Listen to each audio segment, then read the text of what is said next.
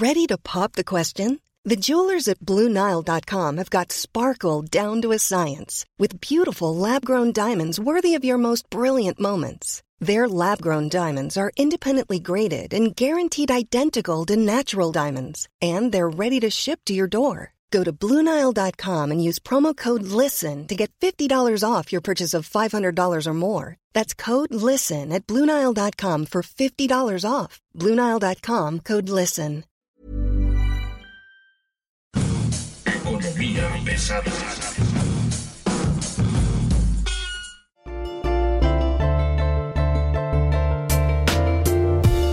¿Cómo están ustedes? Bienvenidos, buen día. Esto es Economía Pesada. Mi nombre es Luis Carriles, arroba Luis Carrujos.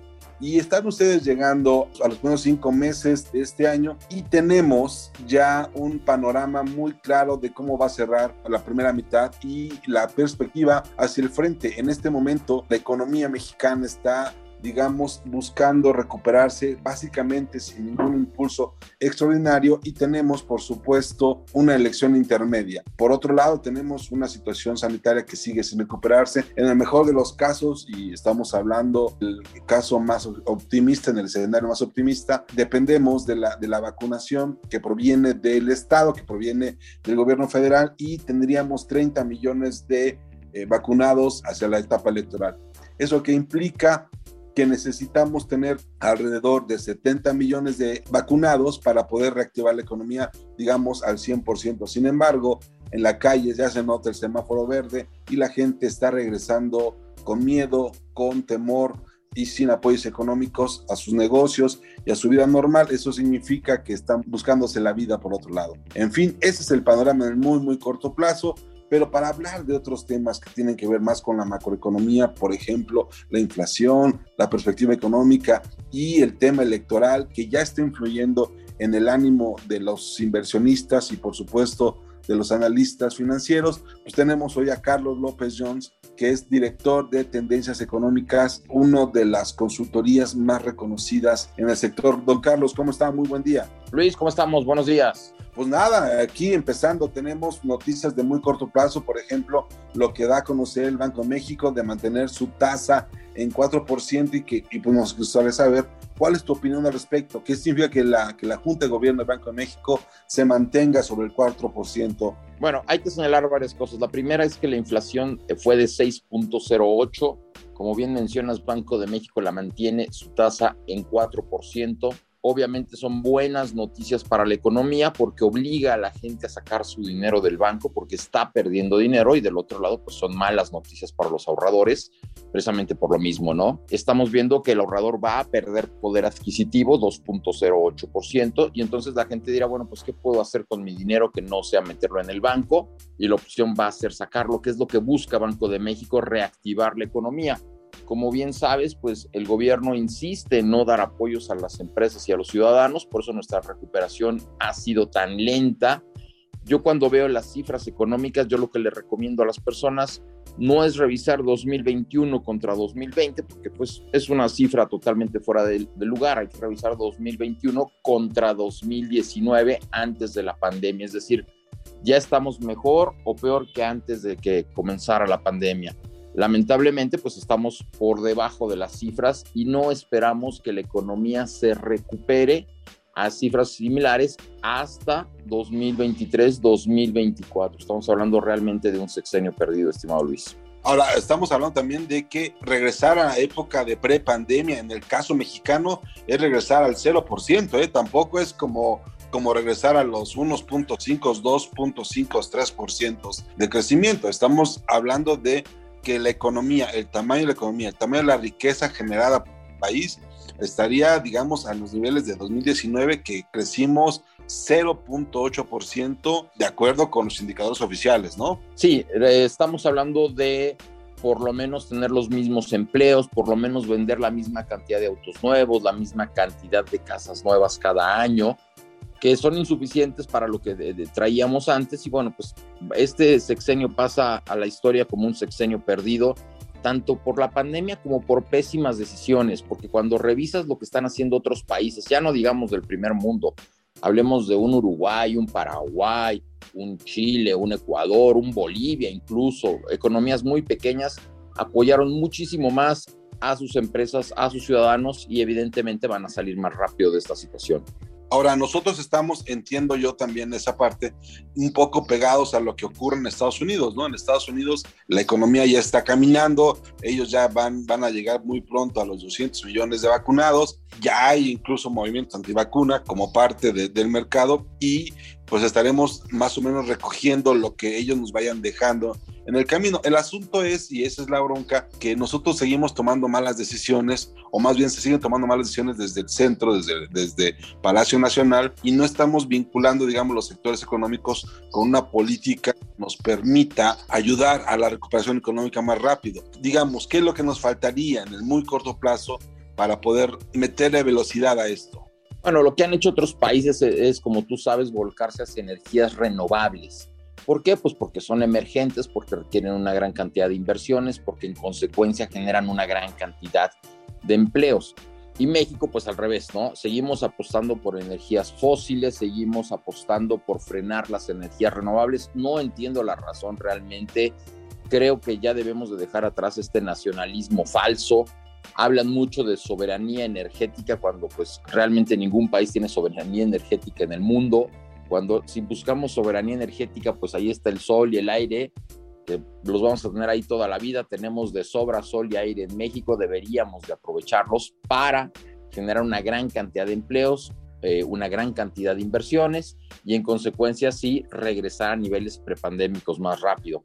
Estados Unidos se estima que va a regresar a los niveles antes de la pandemia a finales de este mismo año entonces ya habrá pasado el bache. Solamente China lo ha logrado en este momento, pero se estima que Estados Unidos a finales de este año ya lo va a lograr.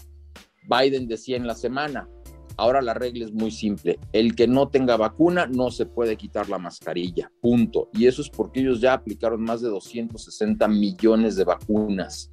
Entonces ya están por llegar a una cantidad muy importante de vacunados en Estados Unidos y eso les permite reabrir su economía rápidamente. El gran dilema ahorita en Estados Unidos es si no le están dando demasiado dinero a la gente para quedarse en su casa en lugar de salir a buscar trabajo. Pero bueno, ya Estados Unidos está recuperando, está creando una gran cantidad de empleos, está haciendo un gran trabajo. México, al contrario, seguimos todos muy preocupados por si va a llegar o no va a llegar una tercera ola. Y eso básicamente es debido a que no hay vacunas suficientes. Tomamos la mala decisión de pensar que ya habíamos domado la pandemia, no una, sino cinco, diez veces, no se compraron vacunas a tiempo, no están llegando las vacunas. Una de las marcas más importantes, AstraZeneca, está teniendo problemas muy fuertes con sus vacunas a nivel mundial. Y bueno, pues México sigue a la deriva con un crecimiento paupérrimo. La cantidad de empleos que creamos en abril son alrededor de 44 mil, una cifra muy baja desde cualquier punto de vista. Y bueno, no hay plan de reactivación económica y eso me llama muchísimo la atención, Luis, porque a nivel mundial lo que estamos viendo es que todos los países le apuestan por algo y México no le apuesta, pero por nada. El otro asunto que yo quisiera que comentaras tiene que ver con la perspectiva electoral, la perspectiva que tienen los inversionistas extranjeros sobre México. El último estudio que da a conocer Bank of America en sus temas, digamos, latinoamericanos al hablar de México, tiene varios escenarios, pero hay uno que me llama fuertemente la atención, que es donde dice que en el mejor de los casos, lo mejor que le podría pasar a la economía mexicana es que Andrés Manuel López Obrador perdiera la, la mayoría absoluta que tiene en este momento en la Cámara de Diputados para de alguna forma frenar la serie de medidas que se han iniciado, digamos, en contra de la inversión extranjera, en contra de las empresas. No está de más recordar que ya empezaron, por ejemplo, eh, en el caso de la ley de industria eléctrica y en el caso de la ley de hidrocarburos, pues han, les han llovido amparos ¿no? a ambas reformas legales y no han avanzado más allá de la publicación del diario oficial. ¿no? Se da a conocer que al menos tres inversionistas en hidrocarburos de Estados Unidos dan, presentaron, digamos, su primera demanda en el Centro Internacional de Arreglos de Diferencias Relativas a Inversiones, Finance Resources Management, Price Permanent Holdings y MWS Management presentaron sus propias demandas de arbitraje porque consideran que hay un incumplimiento por parte de México de los compromisos incluidos. Ya esta, estas tres demandas de arbitraje se suman a la carta que envió el American Petroleum Institute, donde se quejan del trato discriminatorio que hay sobre las inversiones extranjeras en México. En la carta que firma la API, hay que recordar, se habla de que quieren que haya un trato no discriminatorio, que haya un nivel ni mínimo de trato igualitario y que la nueva ley de hidrocarburos incluye expropiaciones indirectas y legales. Por ejemplo, eso es una parte. Y en México, pues se dan a conocer temas interesantes como que ya hay las primeras suspensiones de permisos, ¿no? Estamos hablando de que las compañías mexicanas, o más bien las compañías que operan en México, ya han sido, les han cancelado permisos desde la Comisión Reguladora de Energía. Estamos hablando de que 14 permisos de empresas de gas natural como Iberdrola, NGL, que es figura Shell y Gazprom, se han quedado ya sin permisos y en la parte de petrolíferos, que tiene que ver con hidrocarburos líquidos como gasolina, diésel, se han cancelado otros 125. Eso me parece que es una ofensiva desde parte del regulador, ¿no? Porque además no hay manera que ellos comprueben de que en efecto no se han usado esos permisos, ¿no? En tendencias económicas tenemos tres escenarios. El primero es el presidente mantiene la mayoría absoluta, más de dos terceras partes de los diputados sería un escenario catastrófico para México porque el presidente podría seguir avanzando y sobre todo tendría el poder suficiente para designar a los nuevos integrantes del INE, que es lo, que, lo más importante, ¿no? designar al árbitro para las elecciones de 2024. Realmente con las últimas encuestas y con lo que hemos visto lo vemos un escenario bajo, pero sería un escenario catastrófico sin lugar a dudas.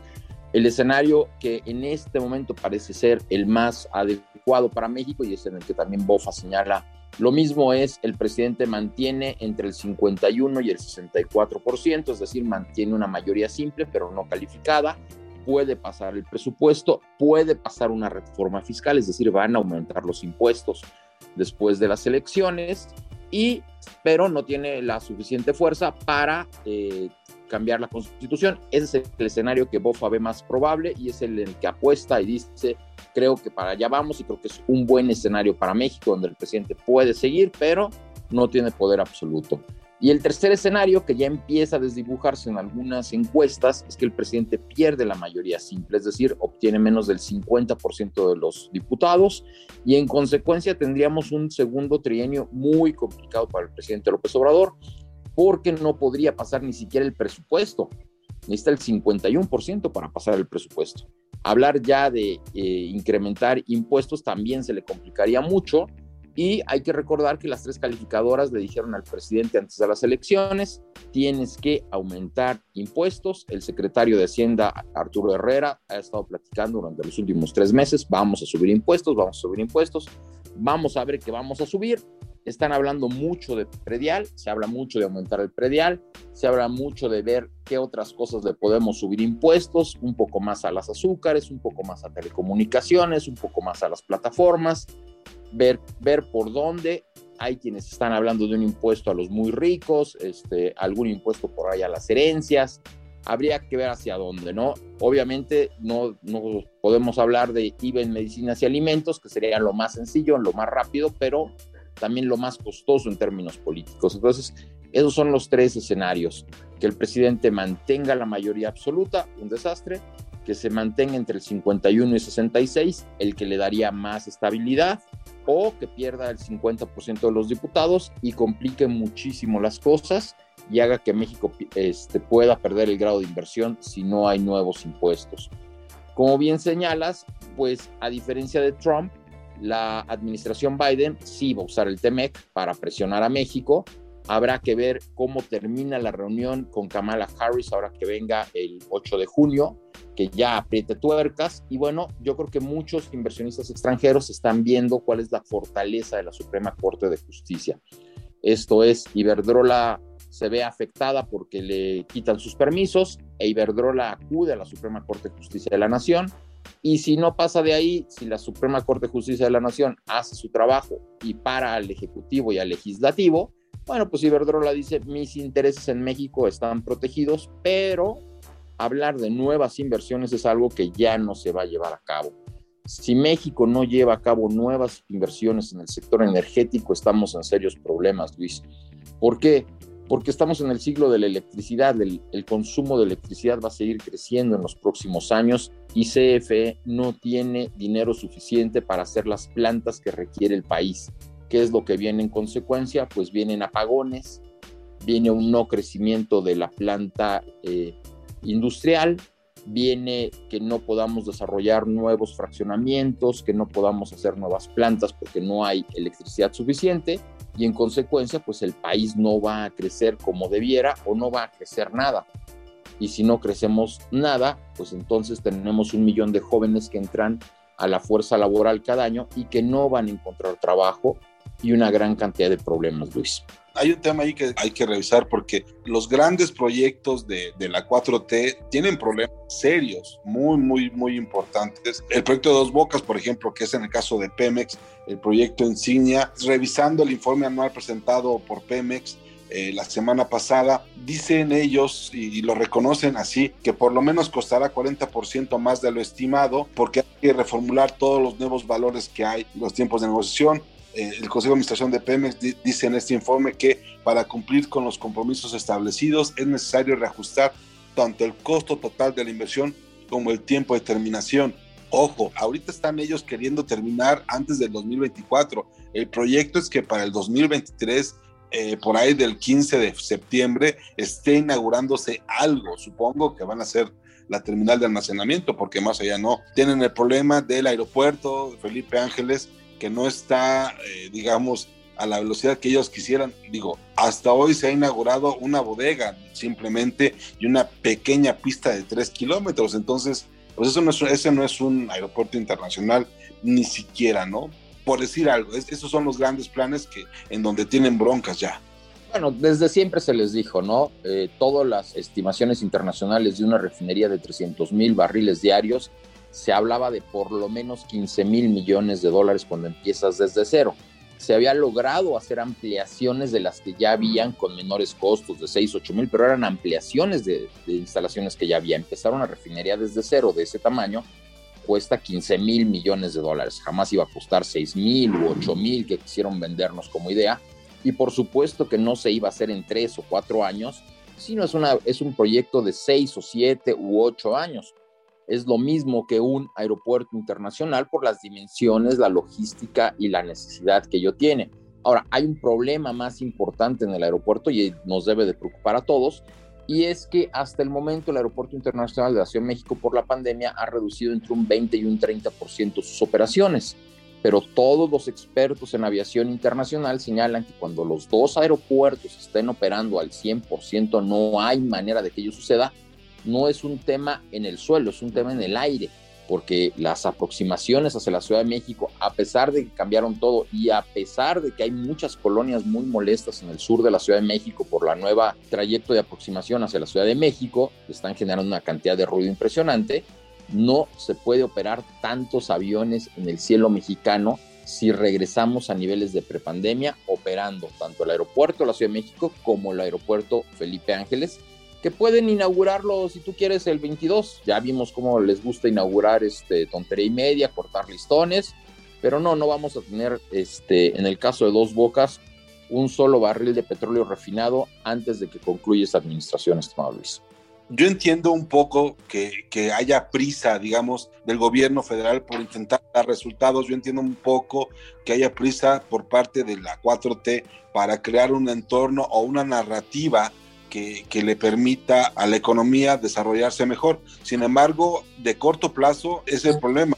todas las noticias que tenemos de corto plazo no son halagüeñas, excepto, por ejemplo, los intentos que hace Banco de México por, digamos, destrabar la parte que a ellos les corresponde. La inflación ya es un problema y la inflación es, podemos ver pues, un nivel que ya empieza a preocupar porque está muy por encima de lo que hemos visto, no sé, en los últimos 20, 25 años, ¿no? O sea, la inflación puede ser un factor que sí le pegue durísimo a las clases eh, medias, medias bajas y a las más pobres, ¿o no? Sí, sobre todo en, eh, en ciertos artículos muy específicos. El caso del gas es muy preocupante. Eh, todo mundo consume gas en sus casas. Hay industrias que son intensivas en el uso de gas, como por ejemplo siderúrgicas, cementos, eh, que ocupan una gran cantidad de hornos y que en consecuencia necesitan muchísimo gas.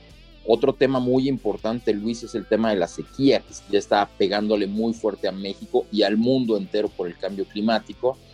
Lo que estamos viendo es que los precios de los futuros del maíz, fundamental para nuestra querida tortilla mexicana, pues ya están por los cielos hasta diciembre. Entonces la tortilla va a seguir subiendo de precio y el incremento de sueldos y salarios para el resto de los mortales, no, no para el sueldo mínimo, que muy pocos lo ganan, va a rondar el 4, el 5% con una inflación que va a andar sobre el 5,5, 6. Entonces la gente va a estar perdiendo poder adquisitivo y lo que va a estar viendo la gente cada vez que vaya al súper es que los precios van a subir, que si antes te costaba el sueldo semanal, el, el súper semanal mil pesos, bueno, pues va a subir a 1200, luego a 1400 y conforme digas, oye, ¿cuánto gastaba yo antes? Pues yo gastaba mil y ahorita gasto 1500. Creo que todo esto va a incidir en el ánimo de las personas. Y sí, a la 4T le urge decir que ha hecho algo bien, pero la verdad es que no hay mucho que presumir en, en estos tres años de gobierno donde ya no le puedes echar la culpa al pasado, ¿no? Ya, ya llevas tres años en el poder, ya, ya los logros ya son tuyos, ya el pasado ya pasó. Olvídese de tener, por ejemplo, combustibles baratos. Ya no va, es imposible que en este momento el gobierno pueda, digamos, renunciar al IEPS que cobra de 5 pesos por litro. Me parece eh, que sería muy mala eh, idea subsidiarlos, ¿no? Tanto el gas LP como gasolina y el diésel también estamos viendo ya que los precios del, del, maíz comienzan a presionar y eso empuja toda la cadena agropecuaria. El maíz es un elemento esencial para el consumo avícola y ganadero. Eso significa que el huevo, el pollo y la carne de res van a subir, así como la del cerdo. Entonces vamos a empezar a tener cada vez precios más altos en estos productos y además el dólar, digamos, está recuperando su fortaleza habitual en el mercado, dadas las medidas que están implementándose desde Estados Unidos, y entonces tenemos un dólar que cada vez es más caro. Ese es el panorama que yo veo, digamos, a mediano plazo de aquí a diciembre. Sí, lamentablemente eso es lo que estamos viendo todos. Eh, Estados Unidos está haciendo bien las cosas. Nuestro sector exportador en consecuencia es el que puede tener eh, un mejor segundo semestre. También vemos, somos optimistas en cuanto al segundo semestre en la producción de autos, en cuanto al turismo que está dedicado al sector externo, pero el mercado interno va a seguir deprimido con altas tasas de, inflación, lamentablemente.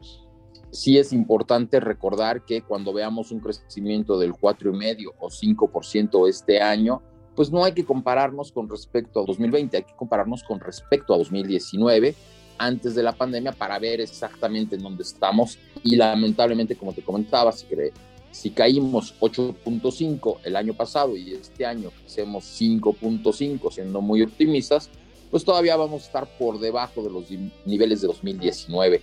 En el bolsillo de las personas, pues sí, lamentablemente vamos a ver altas tasas de inflación, el súper nos va a costar más y que los ahorros en el banco pues nos dejan por debajo de la inflación. A mí me gustaría, don Carlos, que nos puedas dar, este, primero, pues tus redes sociales, dónde te pueden encontrar, cómo te pueden buscar y, y antes de eso, pues tu conclusión, ¿qué hay que esperar hacia el segundo semestre de este año? Bueno, pues muchísimas gracias Luis por, por, esta invitación. Este, en Twitter, Carlos López Jones, ahí me, encuentran siempre. Este, mis eh, mensajes están abiertos para el que guste hacer cualquier comentario, eh, con todo gusto.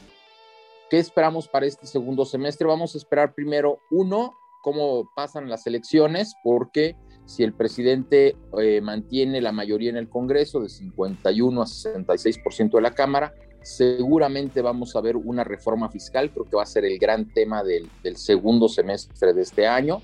Dos, hay que ver si realmente las vacunas requieren una tercera dosis, porque imagínate, no vamos a haber terminado de vacunar a las personas cuando ya nos van a decir otra vez hay que vacunar a las personas.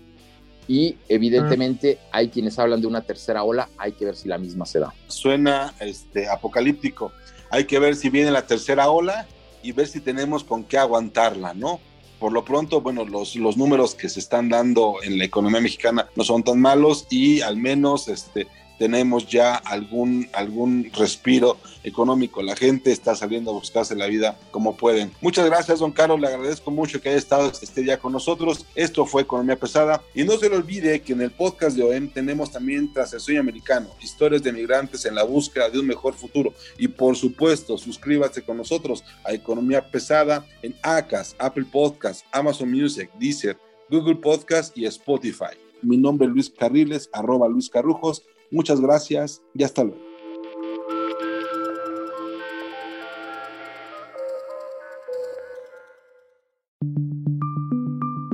Esta es una producción de la Organización Editorial Mexicana.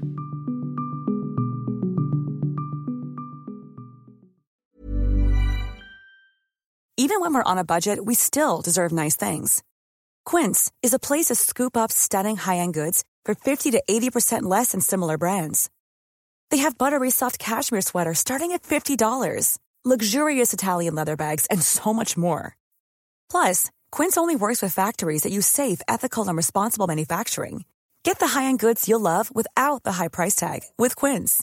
Go to quince.com/style for free shipping and 365-day returns.